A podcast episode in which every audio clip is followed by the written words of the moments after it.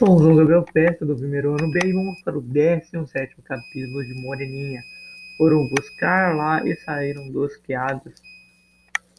Se houve algum que, se alguém quisesse servir a dona Quinquina, ou se foi a ela mesma quem pôs a carta anônima no bolso da jaqueta de Augusto, é coisa que pouco interessa interessar.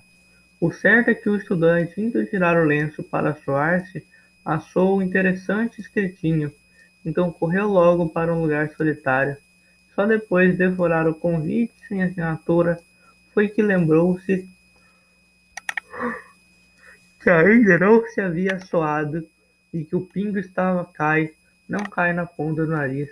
Enfim, ainda com o lenço acudiu o tempo e depois entenderam que, para melhorar decidir o que lhe cumpria fazer naquela conjuntura, deveria aviviar o cérebro, sorvendo uma boa pitada de rapé.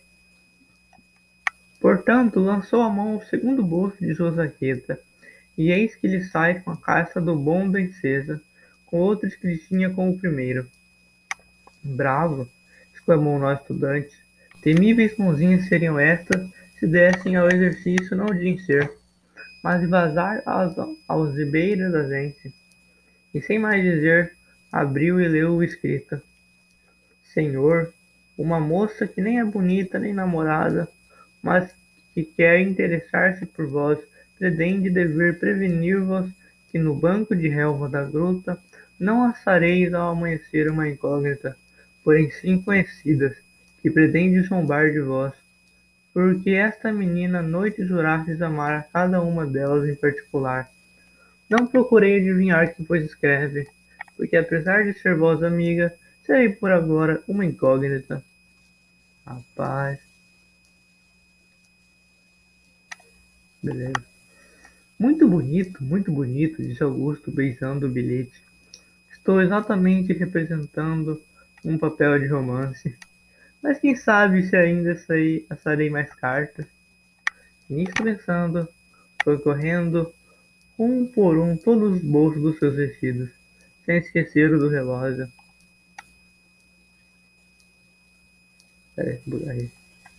E até passou os dedos por sua vasta cabeleira, presumindo que talvez introduzisse algum enorme canuto de cabelo que lhe escondia as orelhas. Porém, nada mais havia. Também duas cartas tão curiosas saíram de sopro em uma noite só. O estudante pensou no conteúdo de ambas e ainda reflexionava-se se lhe cumpria fugir ou aceitar um certame com quatro moças. E ele adivinha quais eram. Quando a primeira rosa da aurora se desabriu no horizonte, Augusto correu para a gruta encantada. Chegando ao pé, foi de mocinho se aproximando. Sentiu o rumor e ouviu alguém dizia em tom baixo. Oh, se ele vier! Ei-lo aqui, minhas belas senhoras! exclamou o estudante, que, que atendeu não lhe dever nunca dar tempo a tomar ofensiva. Eis-me aqui. As moças que estavam todas sentadinhas no banco de relva, de relva como quatro pombas rola enfiladas no mesmo galho, ergueram-se sobressaltadas ao ver entrar inopinadamente o estudante. Era isso mesmo que ele queria, pois continuou. As senhoras veem que acudi de pronto ao honroso convite e que me entusiasmo vendo quatro auroras, em lugar de uma só. Belo amanhecer é este, sem dúvida, mas exposto ao fogo abrasador de oito olhos brilhantes, me sinto arder. Juro que tenho sede. Eis ali uma fonte, mas, meu Deus, é a fonte cantada que descobre os segredos de quem está conosco. Bem, bem, melhor. Uma gota desta linfa de fadas. O que é que ele está dizendo, mana? exclamou Dona Quinquina apontando para Augusto, de entre os lábios o copo de prata. É preciso decidir-nos a começar, disse Dona Gabriela. Príncipe, você. Principinho você, disse Dona Joaninha. Eu não, comece você. Eu não. Eu que sou a mais moça, a mais moça. Então o estudante, que tinha acabado de esgotar o seu copo d'água, voltou-se para ela, agitando seu rosto uma expressão animada e as suas palavras, estudante estudado senta. Começo eu, minhas senhoras. Disse e começo por dizer-vos que aquela fonte é realmente encantada. Sim, eu tenho a mercê de sua água adivinhado pelos segredos. Escutai-vos, perdoai e consenti que vos trate assim. Enquanto vos falar inspirado por um poder sobrenatural, nos viestes aqui para maltratar-me e zombar de mim, por haver amado a todos, vós numa só noite. Que ingratidão! Eu vos, eu vos poderei perguntar como poeta. Assim se paga um coração amante? Mas desgraçadamente, a fada que preside aquela fonte quer mais alguma coisa ainda e me dá uma cruel missão. Ordena-me que eu diga a cada uma de vós, em particular, algum segredo de vossos corações, para melhor provar os seus encantamentos. Pois bem, é preciso obedecer. Qual de vós quer ser a primeira? Eu não ouço falar alto, porque pelo jardim talvez estejam passeando alguns profanos. Qual de vós quer ser a primeira? Nenhuma se moveu. Será preciso que eu escolha? continuou Tagarela. Escolherei. Iluminai-me, boa fada. Quem será? Será a senhora Dona Gabriela. Eu? respondeu a menina, recuando. A senhora mesma, disse Augusto, trazendo-a pela mão para o fundo da fonte. Vinde, senhora, para bem perto do lugar encantado. Agora silêncio. Ouvi. Ele está mancando conosco, murmurou Dona Clementina. Augusto já estava falando em voz baixa, Dona Gabriela. Vossa Senhora ainda não amasse a pessoa alguma. Para vós amar não existe. É um sonho apenas. Só olhais como real a galanteria. Vós quereis zombar de mim, porque vos protestei o mesmo sentimento que havia protestado a mais três companheiras vossas. E todavia, essas incursam em qual delito, pois só por carta vos correspondeis com cinco mancebos. Senhor? O senhor não vos impacientes quereis provas? Quereis provas? Há quatro dias uma vendedeira de empadas que se encarrega de vosas cartas enganou-se na entrega de duas e trocou-se as e deu. Se bem me lembra a fada, a de Lagraçu ao senhor Juca e a de Lague Verde ao senhor Joãozinho. Ora, ora, ele contou as invenções. A fada, e fez mais ainda. Vós não assarei em vosso álbum o escrito desesperado de Sr. Joãozinho, e vos entregue no momento de vossa partida para esta ilha. Sou eu que o tenho. A, a fada modeu há pouco com sua mão invisível. Impossível, observou Dona Gabriela, recorrendo ao seu álbum. Ela não podia encontrar o escrito. Senhor Augusto, disse então, toda vergonha e aganhamento eu lhe rogo que me dê esse papel pois não querei ouvir mais nada? Basta que tenha ouvido e que não possa bem compreender. Me dê-me o que lhe pedi. Daqui a pouco, senhora, na, na hora de minha partida para a corte, porém com uma condição. Pode dizê-la. Sois sobremaneira delicada, senhora. Esse excesso vos deve ser nocivo. Quereis fazer-me o obsequio de ir descansar e dar-me a honra de aceitar a minha mão até a porta da gruta. Com muito prazer. Então os dois se dirigiram para fora, passeando junto das três companheiras. Dona Gabriela pode menos dizer-lhe até logo. Chegando à borda, à porta, Augusto falou em outro tom. Minha senhora, espero que me faça justificar de crer que fico extremamente penalizado por não poder dilatar por mais tempo a glória de acompanhá-la, mas sabe que ainda tenho de fazer. Obrigada, respondeu Dona Gabriela. Não poupe as outras. Não é possível bem descrever a admiração das três. Augusto, Augusto chegou-se a Dona Guinguina e, tomando-lhe a mão, disse: Minha senhora, é chegada a vossa vez. Dona Guilhermina deixou-se de levar para junto da fonte. As moças tinham perdido toda a força. O que diante delas se passava pedia uma explicação que não estava ao seu alcance dar. Augusto começou. Senhora, eu poderia dizer-vos, pelo que me conta a boa fada, que vós sois como as outras de vossa idade, não volúveis como eu, mas para tal saber não precisa, não precisava beber de água encantada. Podia também gastar meia hora em falar-vos de vosso escalanteio com um tenente da Guarda Nacional, por nome Guzmão. Senhor? Por nome Guzmão, que leva o seu depotismo amoroso ao ponto de dizer que não falseis, que não tomeis sorvetes, que não deis tômino de teco quando ao pé de vos espirrar algum moço, e que não vos quando ele estiver sério. Não tome de teco.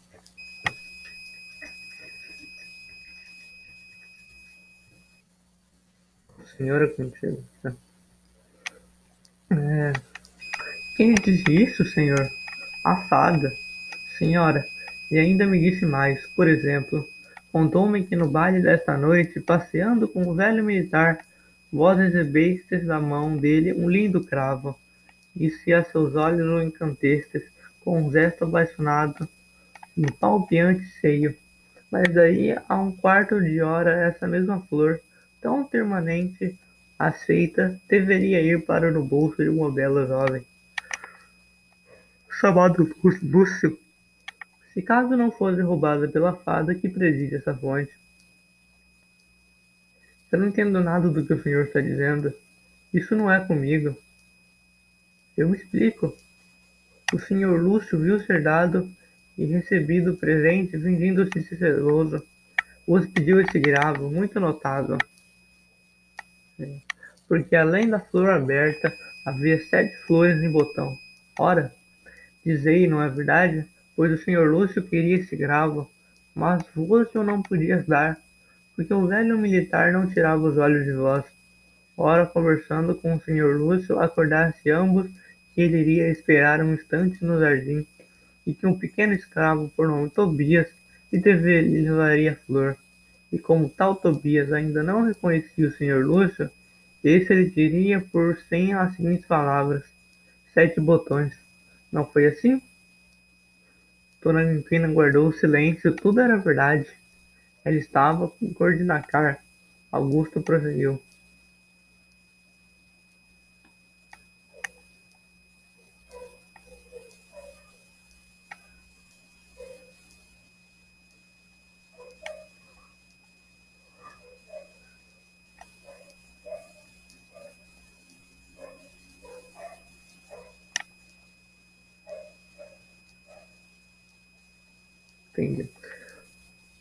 Isto se passou estando vós na grande varanda, sentados em um banco e com as costas voltadas para uma janela da sala do jogo. Ora, a fada estava recostada a essa janela. Ouviu quando disseste ver. Como lhe é dado tomar todas as figuras, tomou-a de moça. Foi ao jardim, e quando viu Tobias, disse: Sete botões. E o escravo foi logo da fada e é agora que meu, eu ei-lo aqui. Isso é uma menção.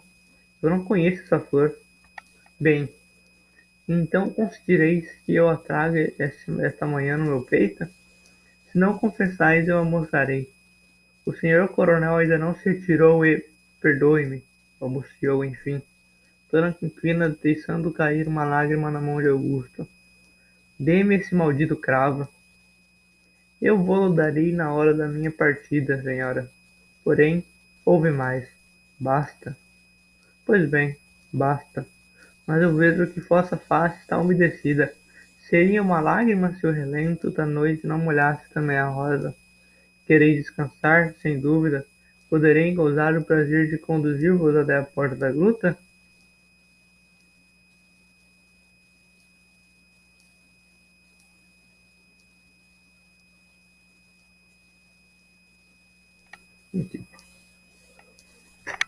Sim, senhor. Duas guerreiras tinham sido batidas. Só a curiosidade retinham as outras. Augusto se cegou, se cegou para elas e falou a dona Clementina. Agora nós, senhora. Ela deixou-se levar pela mão até junto da fonte, e o estudante começou. Quereis fatos de anteontem ou da noite passada, senhora? Eu não entendo o que o senhor quer dizer. Pergunto, senhora, se falta gosto que eu vos repita, o que convocou se passou, quando tomava-se um sorvete ao lado de uma jovem de cabelos negros. O que convosco conversou o meu colega Felipe quando tomava em sá? Eu não preciso saber nada disso. Então dir-vos-ei o que mais vos interessa. Sossegarei mesmo os vossos cuidados e os do senhor Felipe a respeito da perda do certo objeto. Senhor Augusto? Senhora, foi a fada dessa misteriosa fonte que vos roubou um precioso embrulho que continha uma trança de vossos cabelos, cabelos e que deveria ser assado embaixo da quarta roseira da rua que vai ter ao, cara, ao caramansão. E essa trança para, para hoje, em minhas mãos, ei-la aqui. Oh, Dema,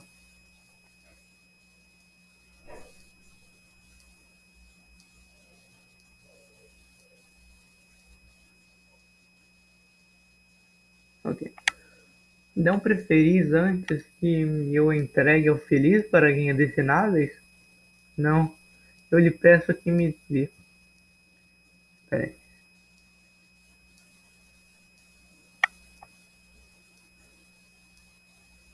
Aqui. Eu estou pronto a obedecer-vos, senhora, mas só na hora da minha partida. Os quatro queríeis zombar de mim. Não concebo até onde iria a vossa vingança. Preciso de reféns que assegurem a paz entre nós. Então são meus. Quereis saber mais alguma coisa? Eu já sei que o senhor sabe demais. Então, quer como as duas primeiras oferecer-me a mão e obrigar-me a desamparar o campo? Desceu, senhor. E sou eu que lhe peço que me acompanhe até a borda da gruta. Eu estou pronto, senhoras, para servir-vos em tudo. Só restava Dona Joaninha. Era a vez dela. Eu vos deixei para o fim, disse Augusto, porque a voz é que eu me ama, é que eu mais me admiro, porque faz exatamente a única dentre elas que tem amado melhor e que mais infeliz tem sido. Eu vos explicarei isto. Sois todavia um pouco excessivo em exigências. O que quer dizer, senhor Augusto? Que quereis muito quando ordenais a um estudante que vos escreva quatro vezes por semana, pelo menos, que passe por defronte de vossa casa quatro vezes por dia, que vá a miúdo ao teatro e aos bailes da, que frequentais, e até mesmo que não fume saruto de Havana nem da manilha, por ser falta de patriotismo. Que disse isso, senhor? A fada, senhora, que sabe que é mais almoço a mais dais a honra de chamar querido primo. É uma vil traição. Exatamente, diz o mesmo a nossa boa fada. E ainda mais, senhora, quer que eu vos aconselhe que desprezeis esse jovem fiel, que não sabe pagar o vosso amor? Eu poderei dar-vos provas. Não as tenho o bastante, exclamou Duas Aninha com sentimento, quando lhe ouço repetir o que eu deveria ter sabido dele e de mim somente? Augusto ter falar, ela me interrompeu. Senhor, eu agradeço o benefício que, que recebi. O Senhor quis zombar de mim, como das outras, mas não o fez. O qual, ao contrário, atalhou em princípio uma grande enfermidade, e talvez vou estar aqui há pouco tempo incurável. Eu galanteio das minhas vezes, porém sim amar até o extremo. Adeus, Senhor. Eu posso apenas agradecer-lhe dizendo que tenho tanta confiança na sua, sua descrição e no seu caráter, que nem mesmo lhe recomendo o cuidado do meu segredo. Dona Joaninha ia deixar-me à gruta. Augusto lhe ofereceu o braço. Agradecida, disse ela, permita que eu entre só em casa. Augusto ficou só. Teve algum momento lembrando-se da cena que acabava de ter, de ter lugar. Finalmente disse, soltando uma risada vieram buscar lã e saíram dos piadas. Eu já estava para pôr o pé fora da gruta, quando uma voz bronda e sonora o suspendeu, dizendo: Agora, senhor Augusto, é cegada. A sua vez. Isso sim é um plot twist. Será que é uma linha? Deve ser.